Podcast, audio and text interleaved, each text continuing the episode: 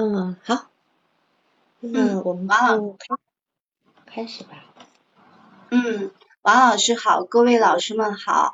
呃，今天呢，嗯，由我来汇报这个案例。呃，我汇报的这个案例是第二次督导的，呃，名字叫被封印的古董女孩。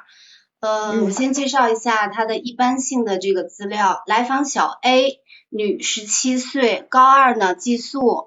呃，家中有父母跟比他大四岁的姐姐，现在呀，父母是离异的这个情况。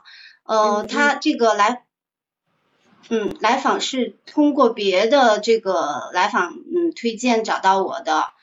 嗯，病人来诊的原因是初中啊，他休学了三年，休学的原因是初一的时候，嗯。跟同学有矛盾，老师呢不闻不问，咨询后呢，高一的上半学期也是休学了。呃，他这个休学的原因呢，是因为他这个竞选班长的时候，这个竞选词引起了全班的反感，呃，后来又遭到了这个同学们的排挤。呃，对病人的第一印象的描述是，他高高的这个个子，大概有一米七五的样子。现在，呃，很长的这个马尾辫梳在脑后，呃，一只眼睛有一点斜视。他的衣衣着呀，看上去稍显土气。他的这个思维比较跳跃的，呃，并且跟我谈话的时候挺回避现实的话题，呃，有丰富的联想画面。嗯，呃，他在。二一年底，嗯，在医院诊断的是重度的抑郁，服用的是舍曲林。呃，以前呢，就是在初中的时候，他看过几次心理咨询，最长呀只做到了七次，呃，感觉没什么效果，就放弃了咨询。嗯，他。目前的这个状况、心态呀是这样的，就是他最近这次月考呢，考上了班上的第二名，却因为差点迟到了一秒，他就崩溃了，大咬自己，呃，说想要撞墙，说自己怎么会犯这种错呢？呃，后后来啊，又因为在学校食堂没打到饭，被阿姨蹬鼻子上脸，呃，当时我没有澄清啊，什么叫蹬鼻子上脸？那后来朋友给他打到了饭。他边哭边怒吃了一个饼，后来妈妈就要回了，就还发生了一件事情，就是妈妈要回了交剩下，当时他要给学校交费，但剩下了一百四十四元的钱呢，他妈妈要把这钱要回来，他直接也是崩溃了，就跟他妈妈大吵大闹，并且还咬了他的妈妈。嗯，他就认为，嗯，发生了这三件事情呢，让自己的这个抑郁，感觉 自己的抑郁又复发了，呃，并请假了一周没有去学校。呃，并且他还提到了这这这些呢，其实都是他表演出来的。呃，他认为抑郁真是个好借口，一边依赖着这个借口，一边呢又唾弃着自己。来访认为这些嗯都是父母不当的教育造成了他今天的这种局面。说前一秒妈妈说哎你怎么样都可以，后后一秒就问他要钱。来访说等到上大学就好了。呃，就是。他觉得这些学校的这个学生呀，以及父母呀，都是一些垃圾人，是不配与他有什么关联的。王老师，那个动力性的诊断我就不在这里说了吧。好，啊，嗯。呃，这个设置呢，因为二一年的六月呀，我们是第一次咨询，一共咨询了是二十二次，在二二年的四月份我们就结束了咨询，二二年的十月，呃，十月又开始继续第二轮的这个咨询，一共咨询了四十四次，嗯，一周一次，呃，后来这二十二次呢都是视频咨询的，线上视频，呃，我介绍一下个案背景吧。呃，她是顺产，母乳喂养，一直是母亲抚养长大的。呃，自打来访出生啊，父亲的这个生意就开始变好了。父亲说，来访嗯与自己呢都是天上来的，而妈妈跟母亲不是的。来访学习就是小学的时候学习挺好的，是在重点小学上的。呃，小学六年级呃结束以后就搬到了天津。那父亲是开呃是开矿的，很少回家，一年啊也就到过年的时候可以见到父亲一面，常年与父母分居。嗯，二零呃二零二呃二零年呢，他父母是假离婚的，没有告诉他。呃，等到二二年的五月份来访，就是知道父母正式离离婚了。母亲通过来访呢，就是经常是通过来访向父亲索要抚养费的。呃，来访说自己就是一个工具孩儿，很讨厌父母。呃，父亲很少管来访。呃，二十二次咨询后呢，也就是说我第一轮的咨询后哈，那个第二第二轮咨询嗯的期间呢，他经常会在这个咨询时间里呢，就讨论的都是抱怨自己的父母，抱怨母亲的无能与不理解他，抱怨父亲不负责任，嗯，说自己呀是规训的最好的东亚女，呃，顺着父母，呃，他的意思就如果他平时顺着父母呢，他很。很痛苦，但是不顺着父母呢，他要有这个罪恶感，并且呀，因为他们是父母，这个罪恶感呢是不会消失的。呃，他说，呃，因为这个罪恶感呀，来访恨父母，不得。不得，就是就是也得不到解脱，就说恨父母也得不到解脱，还还不如只能恨自己了。啊，来访认为自己在父母面前是很特殊的，因为聪明了，特殊就不重要了。特殊是父母在别人面前吹捧他的手段，但又不在乎他，他觉得父母是很不在乎他的。嗯，来访的母亲人际关系呢，非常的单一，几乎没有什么朋友，与爷爷奶奶也很少往来。母亲不太善于处理婆媳关系，呃，姥姥也是阶段性的来往。来访出生以后，母亲就再也没有出去工作。姐姐大学住校，得知来访抑郁了以后呢，专门给他寄过来一些好吃的，呃，来访也是很开心的。嗯，来访虽然小学学习成绩挺好的，但是老师们呀对来访并不是很好的，与同学关系也很一般，朋友也很少。呃，高中的时候曾经，呃，应该是初啊高一的时候曾经喜欢过一位男生，但没有什么实际的恋爱经验。呃，但是呢，他又经常表表达说看不起这个男生，呃，评价这个男生呢，嗯，都很自私，很邪恶，号称自己是女权主义，很瞧不起一些，啊，很瞧不起一位就曾经称他为普信女的同学，会因为男生而有情绪的这种现象，他是很瞧不起的，并且很讨厌的。高二呀，与他的同桌女生呢关系很好。后来这位女生因为喜欢上了另外一位同性的女友，呃，比如有时答应呀跟他一起去吃饭，可是后来又失约了，原来去陪那个女孩了，他感到很受伤，很痛苦。后来明白了，他们俩是爱情，与他呢是友情，也就放下了对同桌的这种怨恨。呃，有次发朋友圈儿那个内容呢，他就说男人就应该生孩子，呃，这个就引起了别人对他的一些好奇。有一个男生就就跟他有互动，那互动间呢，激起了这个男生对他的反感。嗯，并联合了另外一名女生攻击这个来访，呃，当时来访感到很害怕，也嗯也就向对方就是道歉，又主动的求和，呃，来访对自己这样道歉的行为很懊恼，呃，但又担心会引起同学们对他的霸凌，很纠结痛苦，也怨恨自己的这个无能。来访还会有崇拜这个，经常会崇拜这个影星哈。近期他迷恋一位韩国的男影星，呃，并且是这个男影星的会员。有时候这个男影星会给他发一些鼓励性的话语来安慰这个来访哈。呃，来访说他基本上就是靠这个影星，就是他的这个爱豆发的这些话语支撑走到今天的。呃，他说他看看到这个爱豆呢，他就会很开心，就。看到爱豆发的那个自己的那个现状啊，他就会很开心，情绪也会也会随着这个爱豆的这个呃情况状况呀起起伏伏的。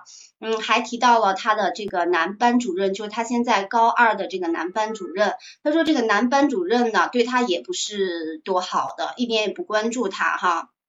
嗯，这个男班主任会把成绩好的这个同学都安排在前面坐，呃，但他月考第六名的时候呢，这个班主任也没有给他调座位儿，呃，依然坐在后边。这次月考呃前呢，他焦虑到关节紊乱，下巴掉了，呃，不过还好，这次终于考到了第二名。但是考完以后就出现了呃休学一周的这个情况。嗯，我们的咨访关系呃，我们第二轮咨询以后呀，这个咨询设置相对来说还是比较稳定的。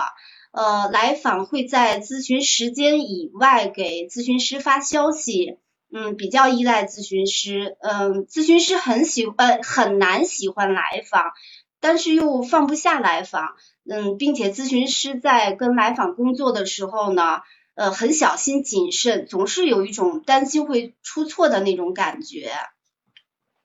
呃，我们在工作中，在治疗中发生的这个重要时刻啊，有三个时刻。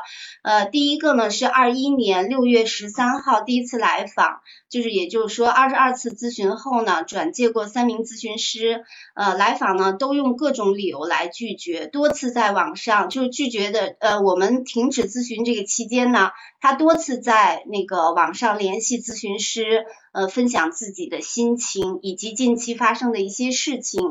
呃，咨询师建议与新的咨询师来讨呃讨论。那最后一次来访表达说，虽然现在啊状况还行，呃，但还是没有解决根本的问题，还是希望呃我呢再可以做他的咨询师。那咨询师就同意并约好了时间。呃，第二个重要的时刻呢，就是呃咨询时间呃外呢，这个来访请假并告知咨询师月考，他考了第二名。呃，咨询师当场啊没有说什么话，只表达了惊讶。呃，但是其实内心是挺佩服来访的。呃，过后呢，感觉来访是需要被看到的。被看到他的这个努力，就发了呃一个朋友圈儿，呃写下了一句话，就是卡点以后他的一个状态。当时发这个时候还截图截图这个呃来访就是请假，呃因为他这个请假的这个理由呢，就是跟就是很奇怪，因为以前他请假的时候，呃他都是呃硬蹲，他不会请假，他是硬蹲的，就直接就不来了，然后再问他，他会说忘了。嗯，但是呢，这或者是他的这个理由呢，就是呃很呃就是现实的一些情况，就知道他确实来不了了，都是这样的一个请假理由哈。但是这次他请假的直接就说我想睡懒觉，呃顺便然后告诉我他考了第二名，这个让来访呢，哎这个让咨询师感觉挺挺惊讶的，会有这种状态发生，就当时咨询师就感觉到。好像预感有什么事情发生一样。嗯，第三个重要。等一下，等一下，我们这边停一下哈。嗯。你你在你的朋友圈里面去发你跟来访之间的问题吗？嗯，呃，不会，平时从来没有发过，因为那是我的工作号，几乎不发朋友圈。对，那这个部分就是说，就算是你的工作号，你应该是发有关于你呃，你可能嗯。就是你这个，你这你发的这个朋友圈，其实是很明显的，就是他跟他的关系，对吧？嗯嗯，是的，想让他看到。那为什么呢？你不觉得这样子有一点有一点违反这个伦理吗？是的，所以当时我给您写这个的时候，我好像又想说又不想说，所以回答的给您很含糊，我也感觉到了我那个时候有羞耻感的，嗯。是，就说我我们现在没有关系，我们会我们都会做错事哈，我们咨询师都会做错事，可是做错事的原因我们要懂，就说这个动力学是什么？就我们为什么会发这个东西？难道你在讨好他吗？哦，我当时是这样的啊，就是嗯，我发这一条的时候，因为我觉得当时他告诉我的时候呢，他考了第二名，呃，我当时是有。很惊讶的感觉，呃，但是我觉得我不能夸奖他。那个时候我就因为他考到第六名的时候的状态，就是有一点要浮起来的了。所以当他考到第二名的时候，我的潜意识告，就下意识告诉我是不能表扬他的。那我在这个地方上的时候，我就表就发了一个很惊讶的这个表情。但是当我把这个电话放下来以后呢，我又觉得。呃，就好像如果我没有表达我看到他的这个努力的话，我觉得好像会，嗯，就觉得有点对不起他。是，哦，我当，嗯，对，所以你用这种方式在表扬他吗？呃，不是，因为我发的这句话，我只是想要，嗯，让他知道我看到了他的努力。我当时是有这种想法的，嗯，是。呃，我是觉得哈，这里呃有非常多可以，当然我们这里可能不不没有办法深入去讨论这个东西，嗯，一定有你内在很多东西。可是我觉得你的督导问题里面有一个问题，就是说你可以表扬来访吗？啊，对，我觉得是跟这个是有关系但的。是嗯表扬呢，看怎么表扬。譬如说，他今天考到第二名，我要表扬他的是，我会说，看起来你这次的努力有结果，嗯对吧？我是针对你的努力跟他的付出得到的结果肯定这个部分，嗯就说你的努力是有结果的，所以就当然这个部分就是很实在的一个部分，并不是说哎呀你好棒啊，你只能够考第二名，这个这个跟棒无关，而是你的努力有有结果。你嗯我这个也表示我们看到了你的努力了。好，所以这个地方当然，呃嗯嗯，就是我不知道他会什么感觉，因为在上一次呢，你要跟他转介的时候呢，你也告诉他说，呃，你想转介的原因，除了督导的建议哈，当然不是我的建议哈，嗯，就是其他你团队的一个建议，还有就是说你担心，好像在他面前担心做错事是吧？呃，一一一个是这个方面，再有一个我说了自己的胜任力可能是达不到的，可能嗯能力是有限的，可能是帮不到他的，我有这方面的表达。是，你不觉得在这个地方，你其实落入了一个跟他妈一样的一个状态？这里叫做一个叫做互补性的反应情，因为他觉得他妈妈是能力不足的，但是他妈妈没有说哈，但是你这边却有觉得自己能力不足的部分。当然，这里面还有所谓其他能力不足的，不是能力不足的部分，而是你其实对他是有一些不太好的反应情，对吧？啊，对的，是的，你你不你不并不认可他的那种性格上的品质是吗？哦，我不太喜欢，对，对，就你觉得他蛮，你觉得没关系，直你直接说，你觉得他是什么样的人呢？自私、自大，嗯嗯，自私自大，然后还有呃吗？并且他好像很难与别人共情，他理解不到对方。是因为他没有被共情嘛？他一直以来没有被共情，所以他也学不会怎么去共情别人。好，这个这件事情我们先讨论这边，你再讲第二个其他的那件特殊的事情，然后我们顺便把后面那个你的逐逐字稿我们来对一遍，就是因为这件事情的特殊的部分，好吗？嗯，好好。嗯呃，嗯第三个那个重要的时刻，就是我们在第四十四次咨询的时候，来访感觉到咨询师没有共情到他，呃，然后暴怒呢，指责、批评咨询师，并辱骂这个咨询师。呃，咨询师当时呃就拍了一下桌子，呃，制止了来访的这个辱骂。呃，然后呢，我们的这个对话的这个呃逐字稿也是针对第四十四次的这个逐字稿。我们从呃这边那来练一下逐字稿好了哈，我们先从这边来，就是你来当当来访，我来当咨询师好吗？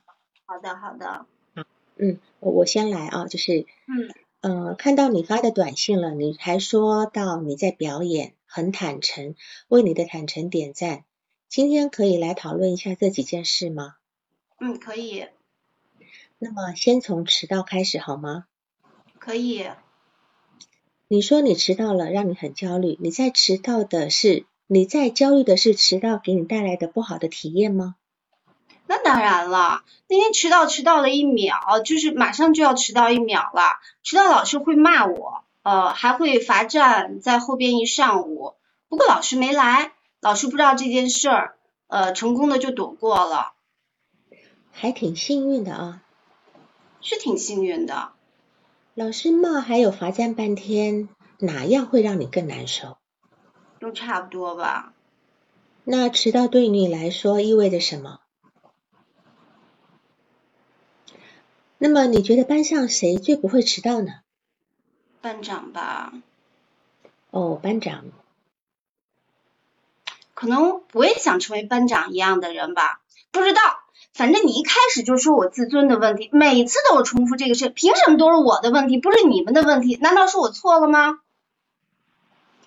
你在质疑我的专业吗？你你不应该先共情我吗？为什么要共情我的父母？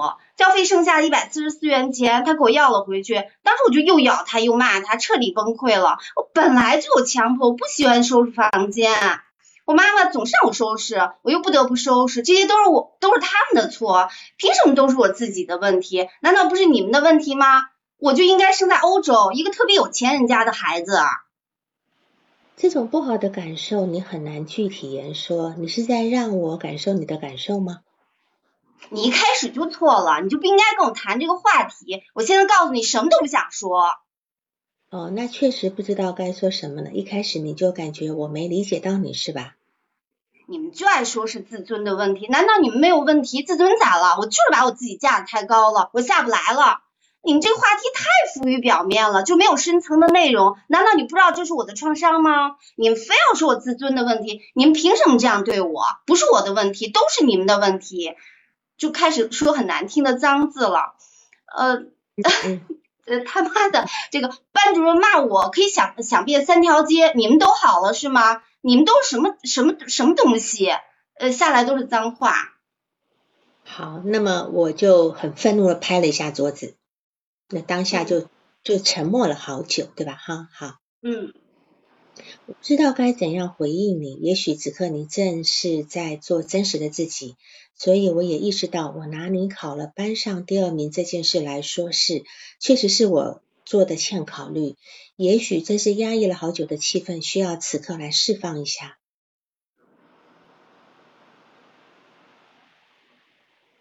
嗯。王老师这句话我没写吗？我还写了在这里给你道个歉。哦哦，在这里跟你道个歉，在这里咨询师哦，在这里跟你道个歉，这句而已，对吧？嗯嗯。好。嗯，那是不是嗯这个时候我就有点哭了？呃，是不是我也应该道个歉啊？嗯，其实当时我挺开心的。嗯，这没什么。嗯，然后他就开始谈了很多其他的一些话题，那个内容似乎在讨好，又在缓和气氛。呃，我感觉啊，像有个胶带，呃，立刻封起来那道裂痕，很快的弥补了裂痕，很好玩，你知道吗？这样让我想起了一个广告，那个胶带的广告。我总是活在幻想中。嗯，上次您跟我说下巴的事情，这次月考我太焦虑了，呃，焦虑到掉了下巴。呃，去医院说是焦虑的关节紊乱。嗯哼，呃，等一下啊，没打上饭这件事情，你可以说说吗？嗯，就是错过了点儿，没打上饭。嗯，然后我的同学帮我打上饭了。不错嘛，还有一些同学正在支持着你。哎呀，我们是互用关系啦。怎么说？哎呀。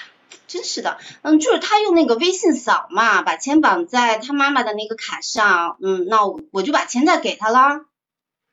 哦，那就相当多问家长要了一份钱。哼哼，除了这个理由之外，你觉得还有其他可能给你打饭的理由吗？这些人都精得很，没自己的好处，谁会帮助别人呢？嗯，时间到了，下周如果你回来的话，我们再咨询好吗？我一直没去学校。哦，看来这些事情确实很影响你了。虽然这次咨询我们气氛很紧张，但并不影响我们对你的判断。无论第二名还是倒数第二名，你的状态都是真实的，说明你可以释放你的攻击，还有通道可以让你释放。那么，那让我们下次来讨论。拜拜。好，这个对话哈，虽然我们没有看到前面的呃，大概很多前面那些你一些重要关系，你这次还没讲哈，但是我待会我可能会让你补充一下他跟他他爸爸妈妈的一些重要关系哈。那么我们先从这样的一个呃对话来看，我们先从对话来看，他的愤怒的点在哪里？我觉得他跟你突然之间发生愤怒的点在哪里？你觉得呢？呃，我觉得因为他谈到了这个班长，当时呢，因为嗯，他是知道的，他很难面对上一次那个高一上半学期休学，也是因为那个班长竞选词嘛。我觉得是不是这个勾起了他的那个嗯？好，因为你先从迟到开始问，我们先从迟到好吗？对吧？哈，虽然他现在迟到的少了，但是问题是，他其实是一个容易迟到的人，对吗？嗯，是的。然后他说我差点迟到了一秒，请问差点迟到了一秒，这一秒是怎么样的概念？谁会注意到一秒之差，对吧？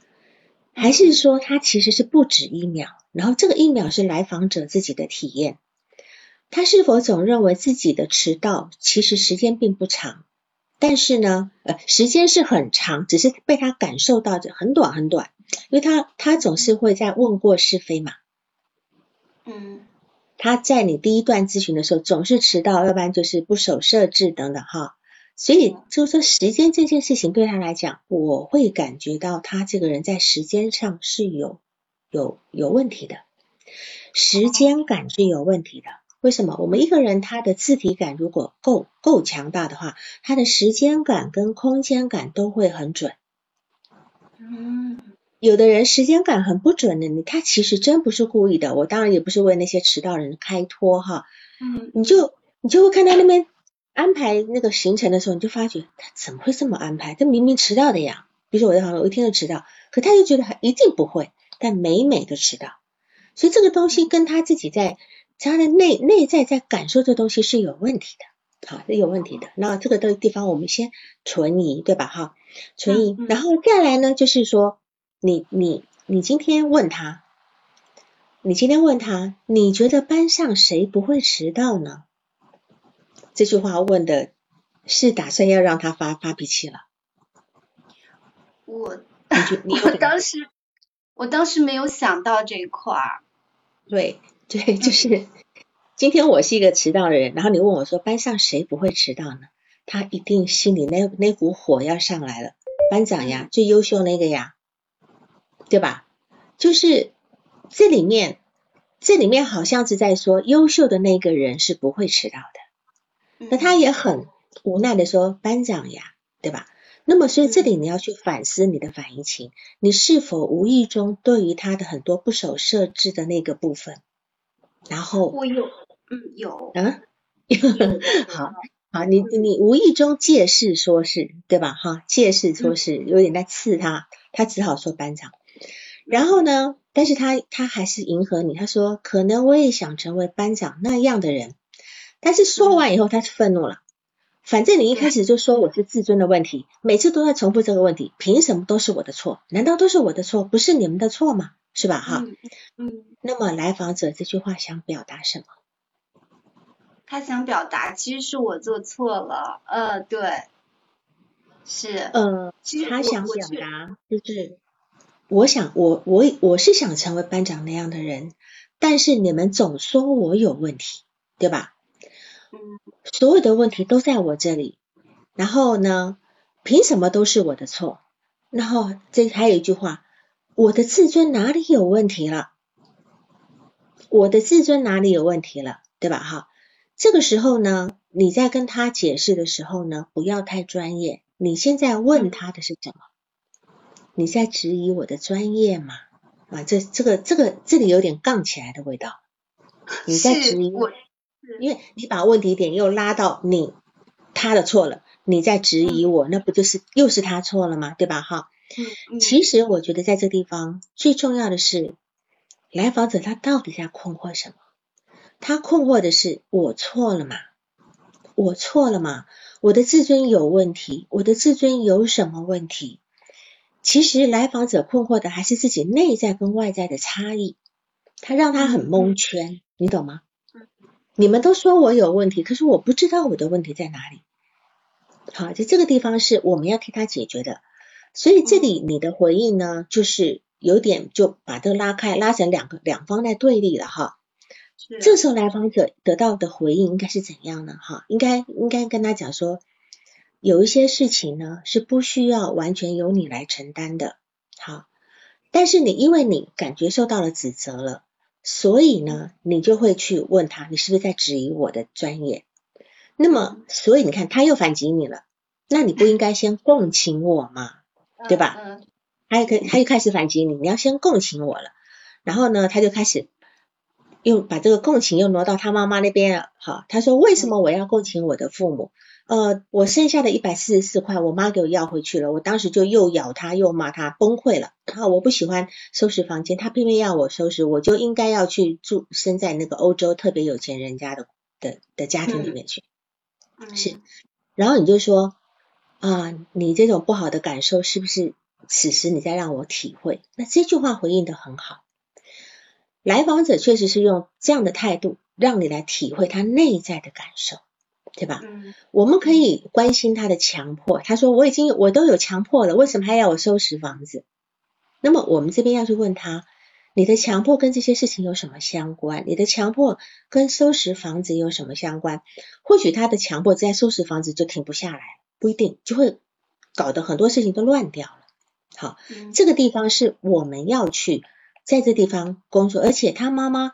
他妈妈跟他要回一百四十四块的这个问题，我觉得不是钱的问题，嗯，是是妈妈出尔反尔，妈妈跟他讲说，哎呀，你要干嘛都可以，结果下一秒钟就开始要钱了，就开始，他的妈妈的态度的不一致，他妈妈的态度一直不一致，导致他无法相信，所以我们要去再深入的去理解这个地方，就是说，如同来访他他在抱怨的。我们的话题太浮于表面，就没有深层一点的内容嘛？他其实是说出来的，所以我们待待会你再补充他跟他妈妈跟爸爸的关系，大家都会理解他妈妈是一个怎么样的人哈。然后他就说了，好，后面他又说了，我的自尊怎么啦？我就是把自己架得太高了，我下不来了。好，你这个话题太浮于表面，就没有深层内容，难道你不知道这是我的创伤吗？你你们非要说是自尊问题，你们凭什么这样对我？不是我的问题，是你们的问题。好，这边他开始飙脏话啦，等等等等，因为他愤怒到极点。嗯，那么来访者他提到创伤这个词，你理解他的创伤是什么？我当时就是感觉是。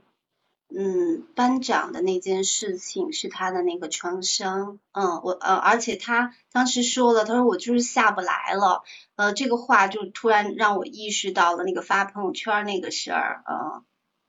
好，其实来访者是知道他自己的问题的，他的问题那个就是他的创伤，他所理解的问题就是他的创伤，他好不了了，他也不想这样，他被架得很高，是吧？嗯。但是。当时是有人把他架上去的，他自己没有能力下来，现在却成为他的错。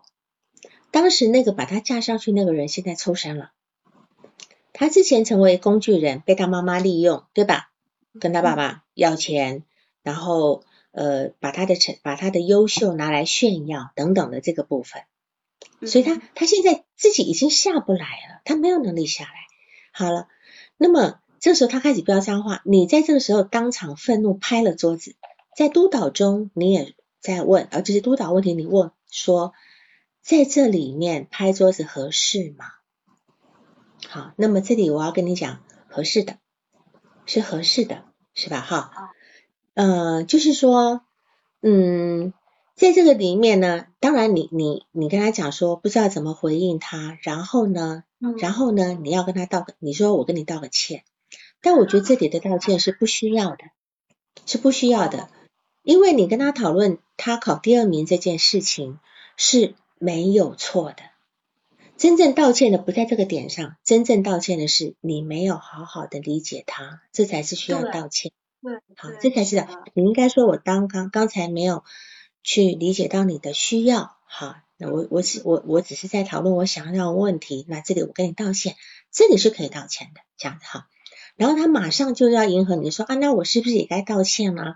然后就换了一个话题，就讲到封箱，讲讲到胶带的事情。他说，哎呀，你知道吗？很好笑的，哦，有一个胶带可以很很快的弥补裂痕，你懂吗？哈，很好玩，你知道吗？我觉得来访在这里面，他否认了你的道歉的必要，因为那一件事情确实不需要道歉，而且来访也快速的说要道歉。我觉得这里有两件事情是要讨论的。第一个是呢，你可以好好说一下，我们两个如果都需要道歉的话，我们要道歉的地方是哪里，对吧？再来解释一下，来访为什么要在这地方提起封神奇的交代？为什么要提起神奇的交代？你可以给他一个解释，就是说，你是不是一直用这样的一个方式来处理你内心的裂痕？用神奇的胶带快速的封起来你自己的创伤呢？嗯，对吧？因为他很有意思的提起这么个胶带的事情，这这个孩子是非常有呃想象力的，就非常有那个精神分析的头脑的，对，嗯嗯，好，是的，这个部分我们要在这地方他提出来地方，我们要跟他工作。那他后面提到了，就说他不相信同学是为他好，就是互互相互互相利用的关系。他说这些同学都很精，没有人会因为没有好处而帮我的，对吧？我觉得这句话呢，也同样也在地方做解释。解释什么呢？就说因为这句话，来访者十七岁，他十七岁哈，这个来访者呢，他在这边告诉你，他一直被当成工具人的一个心声。嗯，他现在的母，他现在妈妈已经很难支持他去跟他爸爸要钱。对吧？嗯，自己也因为总是休学啦、请假，已经失去了他在父母中优秀的特殊的位置，所以来访者已经觉得自己不再有功用了，失去了被利用的价值，自己对于父母已经没有好处了，所以他说他等到大学就要跟这些人扯开，这些人不配跟他在一起。对，所以这个地方你应该要问他：你不相信有人会真心对你好是吗？因为他确实不相信，那么是的，但是他相信你会对他好吗？他在上一次前二十二次曾经怀疑你，曾经怀疑你，对吧？对你有怀疑，哈，怀疑就是好像你跟他爸爸之间的话有出入，他怀疑是你，他虽然没说你说谎，可是他却说他爸爸绝对不会骗他，那就表示你在骗他了，对吧？他虽然没有明。那现在他对你的感觉有整合吗？还是他对你还是有不信任跟信任在交织着呢？我感觉他现在对我好像挺信任的。是是，所以你可以问他，那你觉得你你相信我对你的部分吗？因为我觉得在这个地方，分析师的共情对于病人他的内在感受是非常有帮助的。所以，其实共情呢，被我们当成是一个探索跟理解的首要的一个工具。而且，大多数的来访者呢，他是认可的，他认可咨询师的共情，对他是有个成长跟促进性的价值。尤其是咨询师可以可以去表达共情性的理理解。如果我们能够去做出对他做出共情性的理解，最为有帮助的病人是什么呢？他可以发展出他共情自己的能力，还有共情他人的能力，能能理解的。由于他现在没有办法共情他人，是因为他没有被共情过。那这里就是你要去做到这个部分，你要共情他。好，所以在在这个地方呢，可能当然你自己的那个呃反移情的那个部分，可能要稍微处理一下。然后你再花一点时间，把他跟他妈妈的关系跟爸爸关系说一下，好吗？哦，呃，他跟嗯，因为爸爸，嗯，他从小呢，爸爸就是跟他的这个互动是非常非常少的。呃，我前二十二次呢，跟他咨询工作中没有跟他爸，就是没有见过面啊。最后一次跟他爸爸通过电话以后，他爸爸在电话里就把我骂了一顿，所以就是因为这件事情呢，因为。嗯，这个来访呢，就是诊断出重度抑郁跟重度焦虑。那这个事情来访希望我把这件事情讲给他父亲，所以我呢主动给他父亲打来了这个电话。当时他父亲就暴怒了，呃，就觉得呃这个咨询师就是也不是什么好人。当时他爸在电话里就把我骂了一顿，哈，是这样的。嗯，并且他爸爸呢，就是因为跟他妈妈的那个婚姻状况呢，非常的焦灼。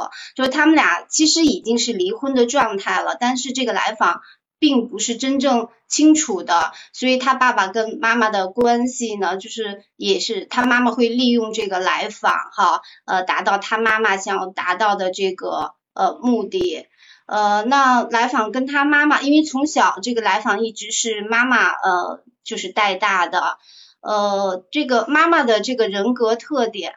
啊，妈妈的这个人格特点，就是他妈妈的这个现实检验的这个功能，我觉得是有一点欠缺的，呃，这是一方面，而且他妈妈的这个共情能力呢，呃，就是就非常的忽视这个来访，呃，他不理解，呃，他非常的不理解来访，来访会跟我说说。嗯，那个妈妈是 get 不到他的那个点的，就他想要的妈妈给不到他，而他不想要的妈妈是硬塞给他的那种状况。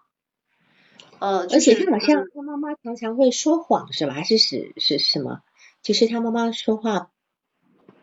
呃，他觉得他妈妈说话，就是他说，呃，用他的话来说呢，就是他妈妈前一秒钟就是这样说，然后后一秒呢就是反悔了，或者前面说什么呢，后一秒呢就就又转转变了，所以他是对人是有不信任感的。嗯嗯。呃，包括对他爸爸。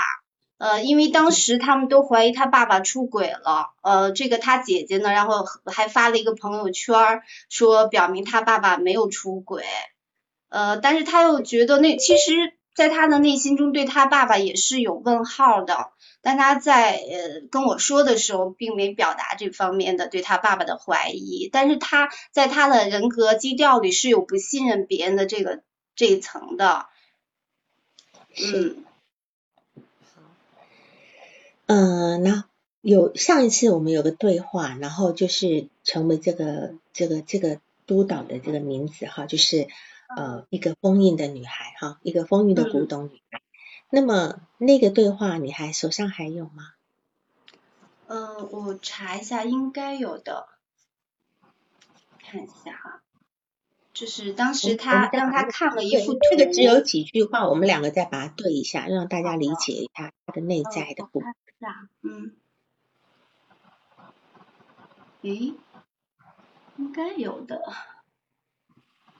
要不然我来念哈，又没几句话。好的，好的，好的。咨询师说，还记得上次你看到那个图卡吗？你说到有个古董，来访说对，古董，也许那个古董还没有完成。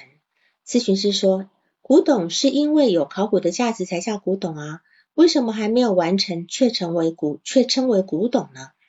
来访者想了很久，说：“古董正在烧制中，也许成不了古董。”咨询师说：“那么古董是你赋予它古董的含义，你认为古董，你认为是古董喽？”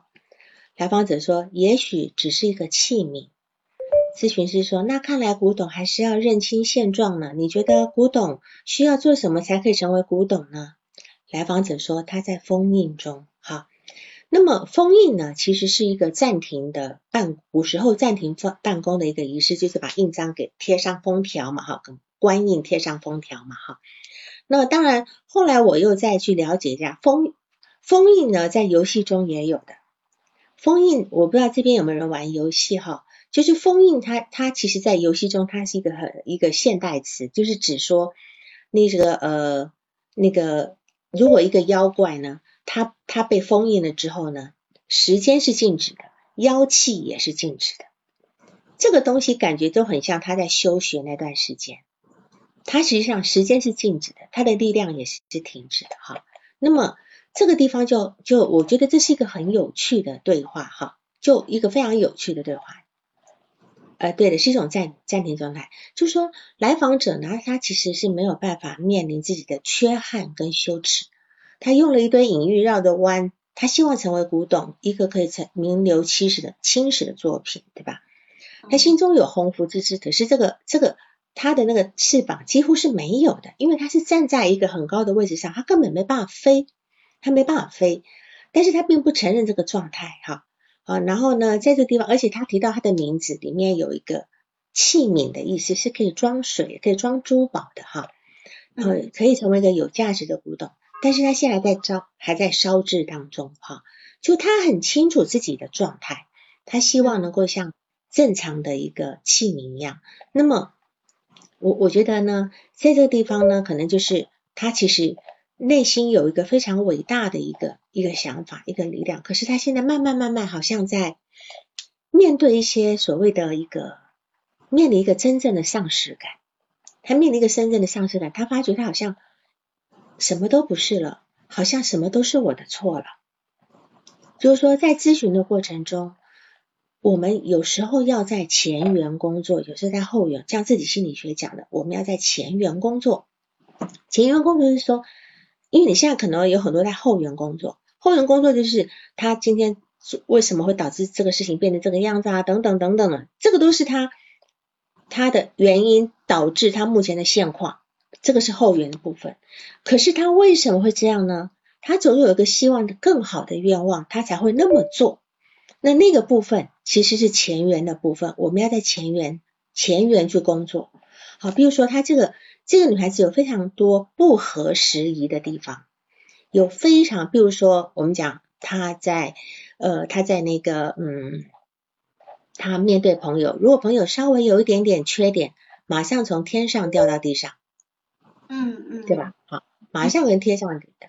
然后呢，他甚至呢，呃，也也会怀疑你，因为我记得在呃二十二次咨询那个时候，现在四十四次嘛，他就他就跟你说，我很想知道您在我面前跟在他们面前是不是同一个人，他的状态都是完全不相信别人的，在他的心目中，母亲的形象是不守信用，常常拿自己当借口，在父亲那边讨好处。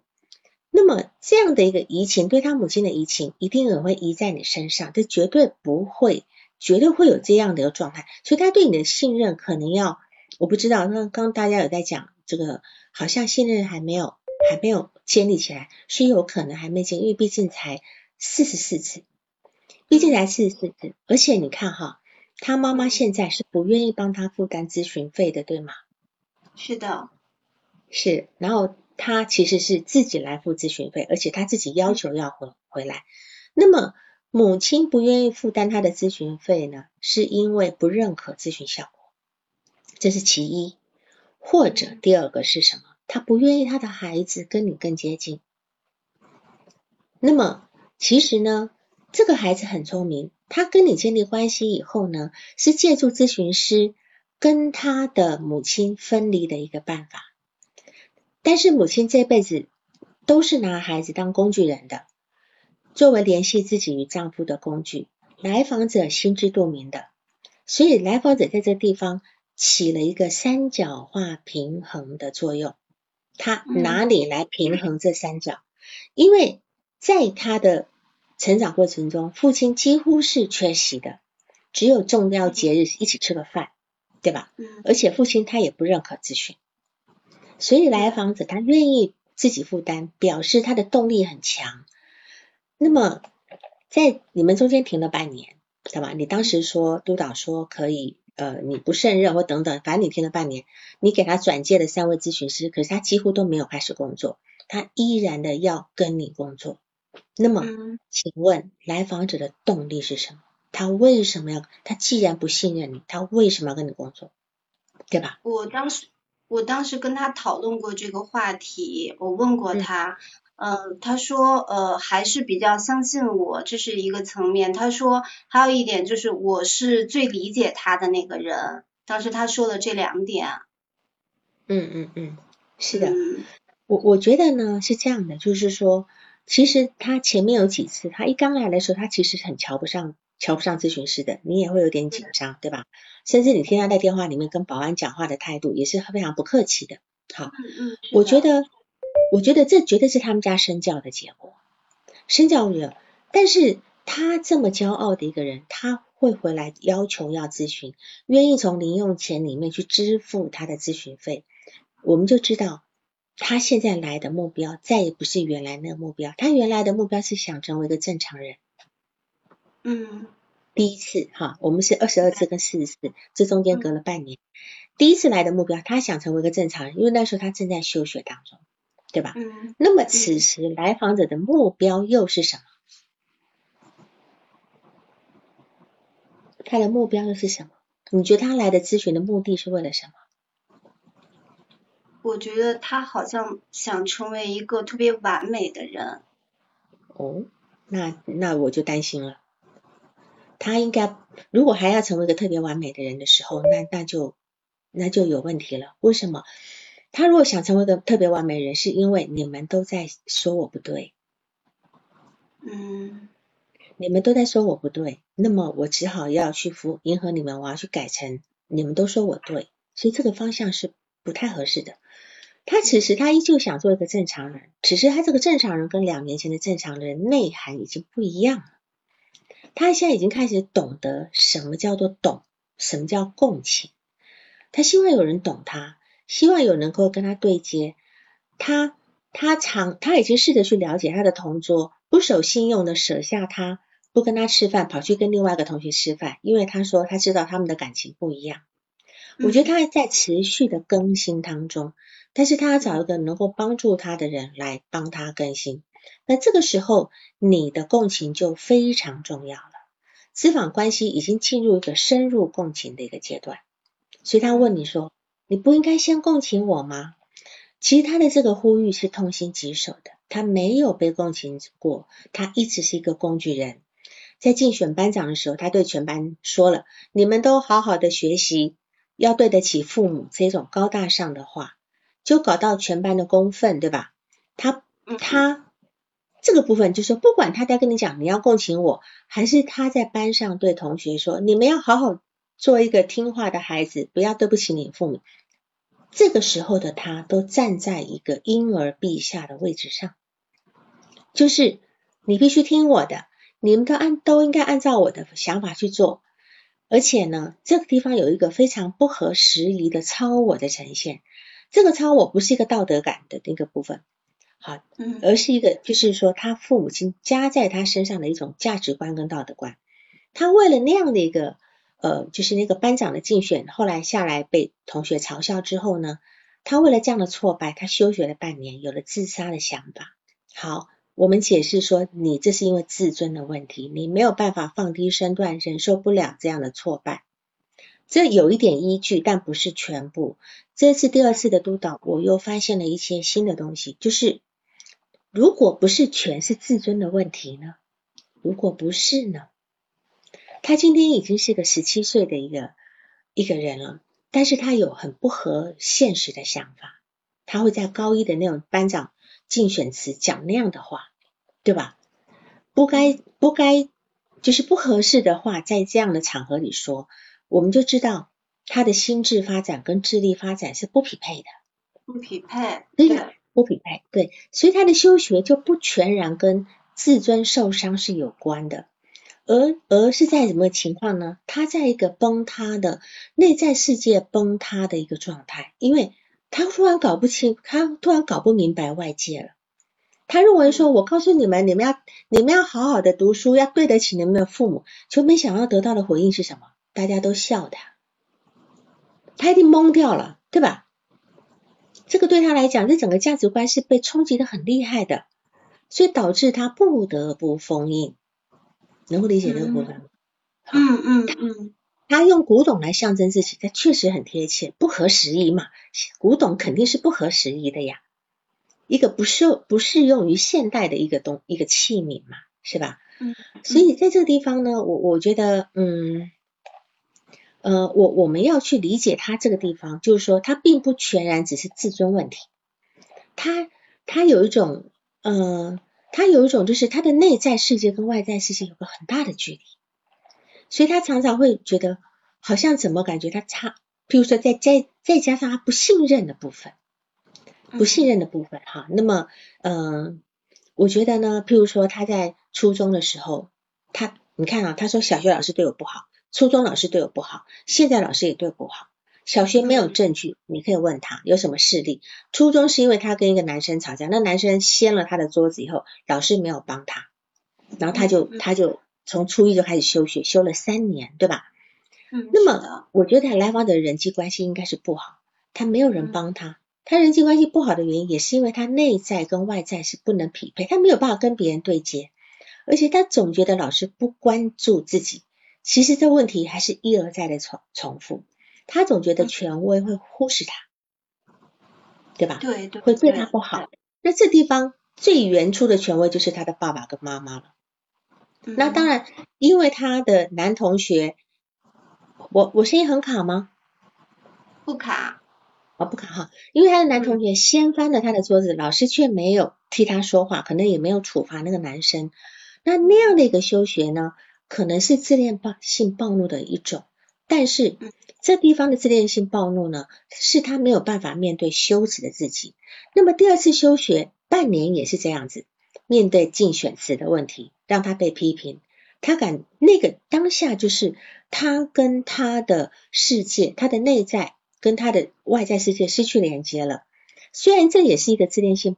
暴怒的表现，但是他在意的不仅仅只是自尊问题，而是他失去了方向，他搞不清楚眼前的世界是否是他那想象中的那个世界，因为他他没有办法去去搞不明白了。就是现在我我一直用这样的方式走路，突然之间你告诉我你走路的方式不对，那就像邯郸学步了，对吧？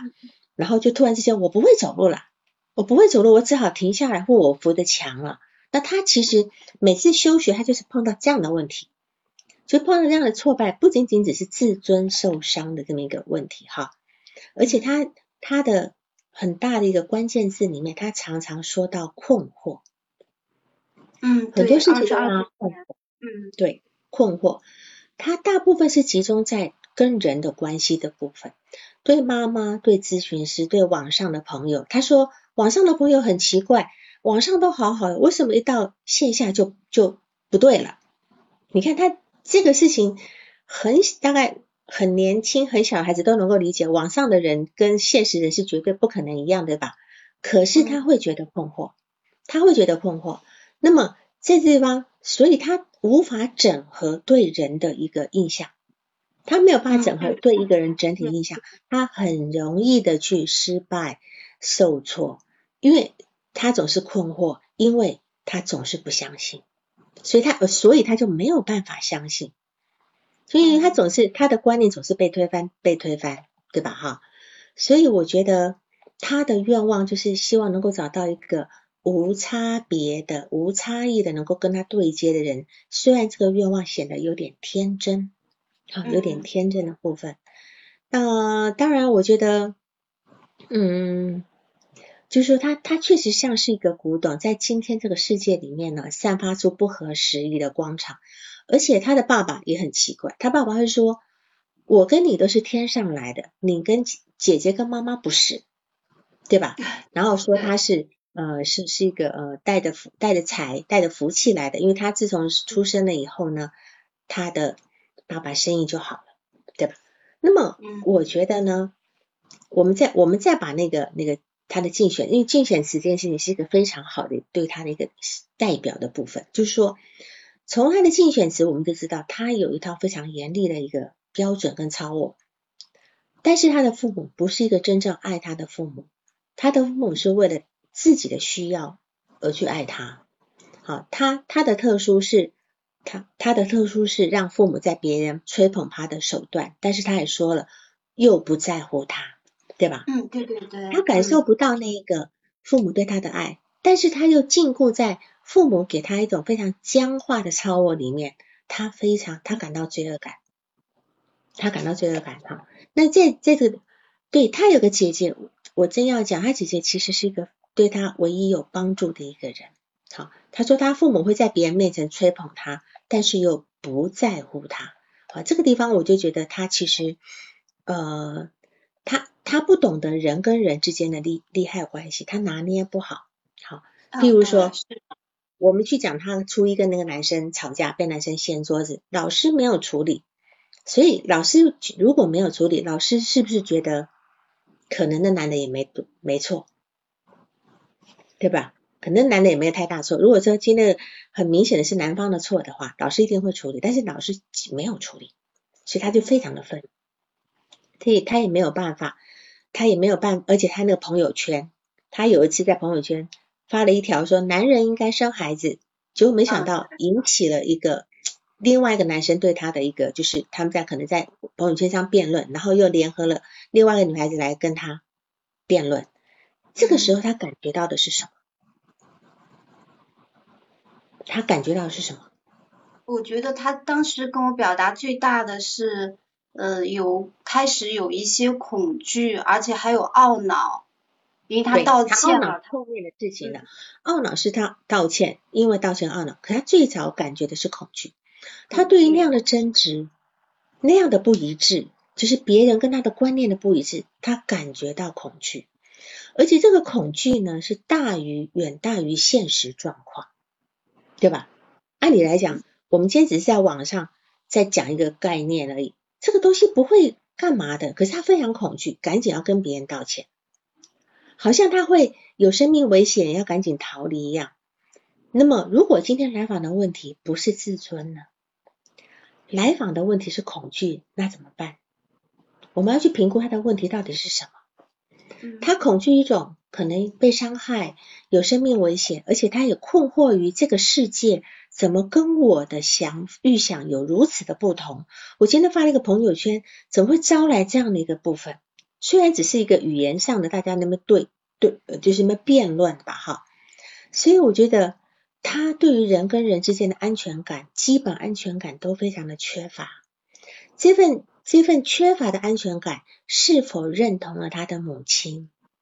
他是否如同他的母亲一样？因为他母亲可能不知道怎么惹恼父亲的，他母亲自己都不知道。其实他父亲会用各种方式就不回家。从初中开始就没有回过家，对吧？嗯嗯，是的。而且他妈妈情商差到会到会跑去晃他爸爸的工作地方，跟爸爸的员工抱怨爸爸出轨，这是非常笨的一个状态，是吧？就非常愚蠢。那么我们在讲，就是说。不管是他爸或他妈怎怎怎样情形，就是说都是有很多问题。我们知道一个人在理想化的形成过程中有三个阶段，我没有办法展开讲，就是说至少在第三个阶段，就是在稍微大一点，从俄狄浦斯期到青春期，如果你的理想化幻灭的话，最容易出现的部分就是一个偶像崇拜，会总是在找理想化的一个对象，然后最容易出现地方就是偶像崇拜。远距离的偶像崇拜呢，可以忽略掉所有现实的缺点，不用面对真相，就像他不愿意讨论现实事件一样，因为他的内在，他的内心，现实更美好、更精彩。一旦落到现实，他会很很失望，所以他喜欢在象征层面跟你公、跟你、跟你谈。好，我我们也可以看得到他的竞选词多么的不接地气，好，或者是他担心被霸凌，他担心被霸凌。他担心被霸凌，其实是他内心恐惧的呈现，因为他没有办法去理解人跟人之间应该要怎么相处的。一旦不能相处的时候，他就会觉得他他被霸凌了。然后呢，比如说他今天反驳别人一句话，又导致别人对他来反驳，那这样的一个态度其实会让他很恐惧。那这个地方，我觉得他很早的一个早期的一个价值观是没有整合好的，我们叫分裂的，非黑即白的。是吧？好，这个地方就是说，它其实有很多问题是在很早期的一一个问题。好，那么还有你提到他，他在高二的时候，他在高他在高呃他在高二考了第二名，突然之间第二名之后发生了三件事情，虽然说是那件事三件事情导致他崩溃，然后呢他去他就请假一周了，对吧？但是他为了要考试的时候，也导致他的关节混乱，他的下巴就脱臼了。这个是常常有的心理问题，常见的心理问题。因为我们一个人紧张的时候，我们全身的关节都是紧绷的，尤其是有的人，有的人，我记得我曾经讲过一个案例，就是他早上睡起来的时候，他的牙、整个嘴巴、整个脸好酸好酸。为什么？他在睡觉当中是紧咬的牙关的。一个人的紧张就紧咬着牙关，那他也是，他在这个，他在他的要准备考试，他非常焦虑，非常紧张，然后呢，他一定是紧绷的，紧绷到后来他的牙齿就就是那这个这地方已经有点叫做我们讲僵化，所以他刚才一动的时候一拖，然后下巴就掉下来了，这个这个是一个很明显的一个心理问题哈。那么你看他对于好成绩是这样的追求。有这样的焦虑，得到第二名以后，就居然就因为那三件事情，那这三件事情我倒觉得不怎么样。他也说了，我今天是表演，我今天说我抑郁，我要请假，我有点表演的部分。这里面有很多层次，有非常多层次的部分。首先，他真的是表演吗？他可能真的崩溃了，可是他又不愿意承认自己的懦，他又不愿意承认那些，他就跟你讲我在表演。青少年可能有很多这些拐弯抹角的东西，你要去理解，嗯他不一定是表演，因为他第一个对成绩这么要求，为了要考到第二名都可以紧张到下巴掉的人，是吧？他的每次请假对他来讲都是非常的不得已的，都是不得已，他并不是在享受请假的一个状态。那么，我觉得他的内心总总总是总是有那种大家都对我不好，然后呢等等的，好呃这这样的一个部分，然后就是内心有非常非常多的不确定，有非常多的不确定。那当然这这里面还有很多呃上次的督导，我这边就不要再重复了。如果大家有愿意，可以再去听前面的那个部分哈。然后呢，其实来访提到了他跟他父亲的两件事情，仅仅的两件事情，就是一件事，他小时候他妈妈跟他爸爸告状说他不写作业，对吧？他被他爸爸打了一顿，他一边哭，可是他的他当时在说的是笑的，哈。第二件事情是他初中休学的时候去了爸爸的那个工作那个矿上呢，就住了两周，生活非常有规律，对吧？那这是来访仅有的对爸爸的回忆。那么他在描述这些事情的时候，脸上的笑容很灿烂，都露出了两个小小的酒窝，对吧？嗯父亲在来访的心中是好的，爸爸什么都好，连说连连说到爸爸打他，他都满脸笑意。他说爸爸不会骗人，自己跟爸爸是天上掉下来的，好，妈妈跟姐姐都不是的，所以我们可以感受到他对爸爸的渴慕。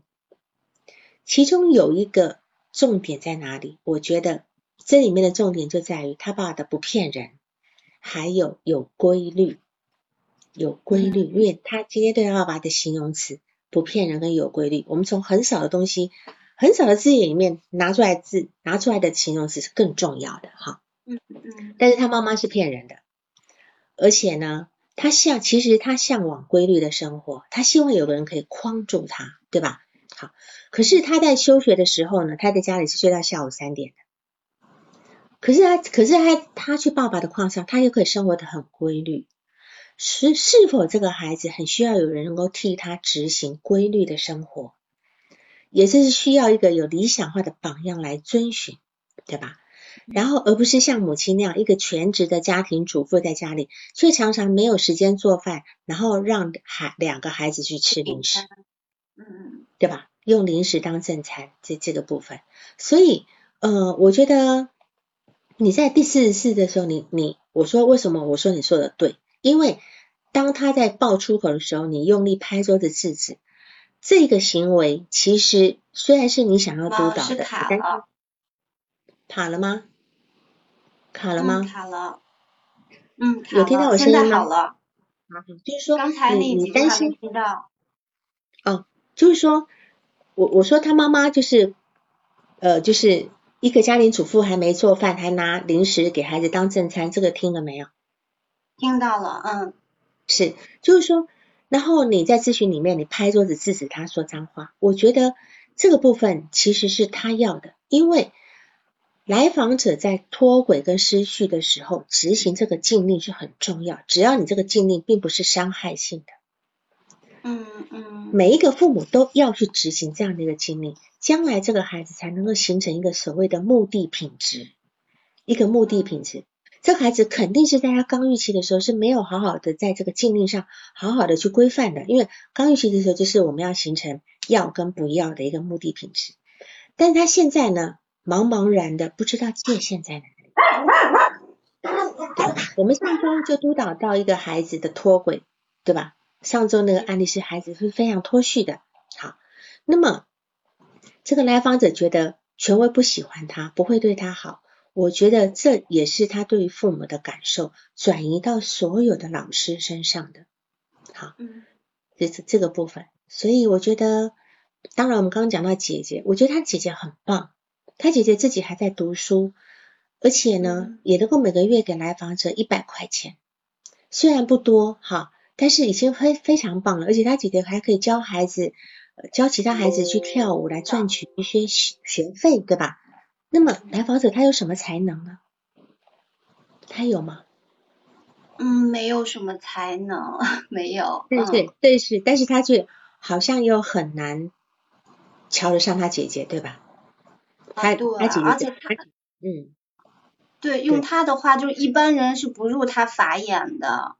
是，那是因为不入他法眼，也是因为他早年的那个部分，他妈妈把他嗯拱得高高的，对吧？嗯，因为他妈妈知道他爸爸喜欢他，因为他爸爸觉得说你是福星，你一是你一出生了我就赚我的生意就好了，嗯。好，所以在这个地方，呃，他妈妈就拿他当工具了，那他也自己他也觉得自己真的是一块上好的古董，对吧？？好，所以这地方是你可能要重新的去界定他的问题，重新的去了解他到底哪里有问题，嗯，好吗？好，王老师。嗯，王老师，我还要就是再问一下，就是因为这个四十四次咨询这一块呢，我确实没有理解理解到他，我很我当时确实很愤怒，因为他老是在呃这个咨询时间以外给我发留言，包括这条就是这个咨询之前呢，他半夜给我发了五十四条，我因为这个而引起的那种愤怒情绪哈，就是我我是不是要跟他说一下，就是不要这样再给我发信息了。呃，我也不去再看。我一般是这样，来访给我发信息呢，我不一定我不回的，嗯嗯对吧？因为我们没办法，我们现在跟在机构里做事情不一样，机构里面它是没有我们的，对吧？但是事实上呢，我们是这种像私下接的话，他一定会有我们的微信，他会发，他会发。当然有一些像像国外的咨询师，他们可能就用邮件沟通，但是因为他们本身他们的这些呃这些这些也也不发达，他们一般都用邮件来沟通。那么我会跟他们，我我一开始就讲，你要发的是你你发，但是我不会给你回应，哦，除非你今天告诉我的是你要请假的事情。嗯嗯嗯你写的东西，我你写给我的东西，我们在咨询里面从一样开始讨论。我并不是把它看完以后我再来跟你讨，而是我们直接在咨询里面讨论。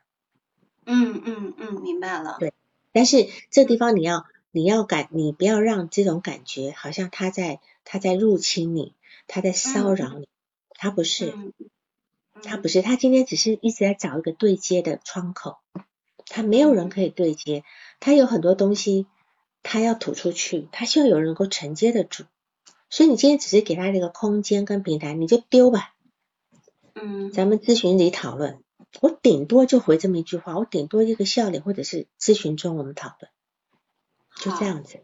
然后你要嗯让自己的心情维持在一个很平和的状态，不要为因为他这些事情而受到干扰。当然嗯嗯，晚上睡觉我一定都关静音的呀。哦，对，如果他今天有一天这个东西跟他跟他需要被喂养的感觉是一样，他越需要被喂养，他今天丢给你的这些信息就越多。嗯，有一天他真的吃饱了，他就不一定会再这么丢信息给你了。嗯所以这个也成为你一个一个指标，这样子。嗯嗯。好，那还有其他问题吗？哦，没有了，谢谢王老师。嗯嗯，是，就是你对他其实目前是他唯一能够相信的人，不管你们的关系进能够进展到哪里，但是是他唯一能够抓得住的那个扶手，嗯好吧？还有你你在他的防御机制里面，你提到他有个防御机制是情感导错，情感导错不是防御机制，那么但是你为什么会说防情感导错呢？呃，就是他经常会在描述这段事情比较痛苦的时候，他会面带笑容的这样跟我说。对，这个叫反向嗯形成，他在他在防御一些东西，嗯他在防御，呃，他在这防御痛苦的个叫反情感，向形成是吧？嗯，这就是反哦。向形成，对，好吧？因为情感嗯导错好已经是一个精神病性的用语了，哦，嗯，那王老师就是他的呃人格，我那样的就是水平，我那样的判断对吗？我觉得因为他毕竟还非常的幼稚，嗯。我这边不能够对他的人格人格水平，只能够说他还很早期，他的人格的形态我，我我现在不能够给他下判断。嗯嗯嗯而且也不要先在除非已经很成熟，我们去跟他分类可以。这个时候去这样分类的话，你有时候会误导你自己的排往前走的那个，嗯，明白然后误导，开放一点。嗯，明白了，嗯，好，那我们今天就这样好吗？还有其他问题吗？没了，没了哈。好嗯，那么今天因为我也没有 去回应大家的那个东西，因为我可能有些字太多，我就没没你们打你们要打字短一点我才看得到，要么太太长就滚过去了。好，好，那我们就下周见，下周五月二号，好，五月二号下周见。谢谢王嗯老师，拜拜嗯，再见，嗯，再见。拜拜。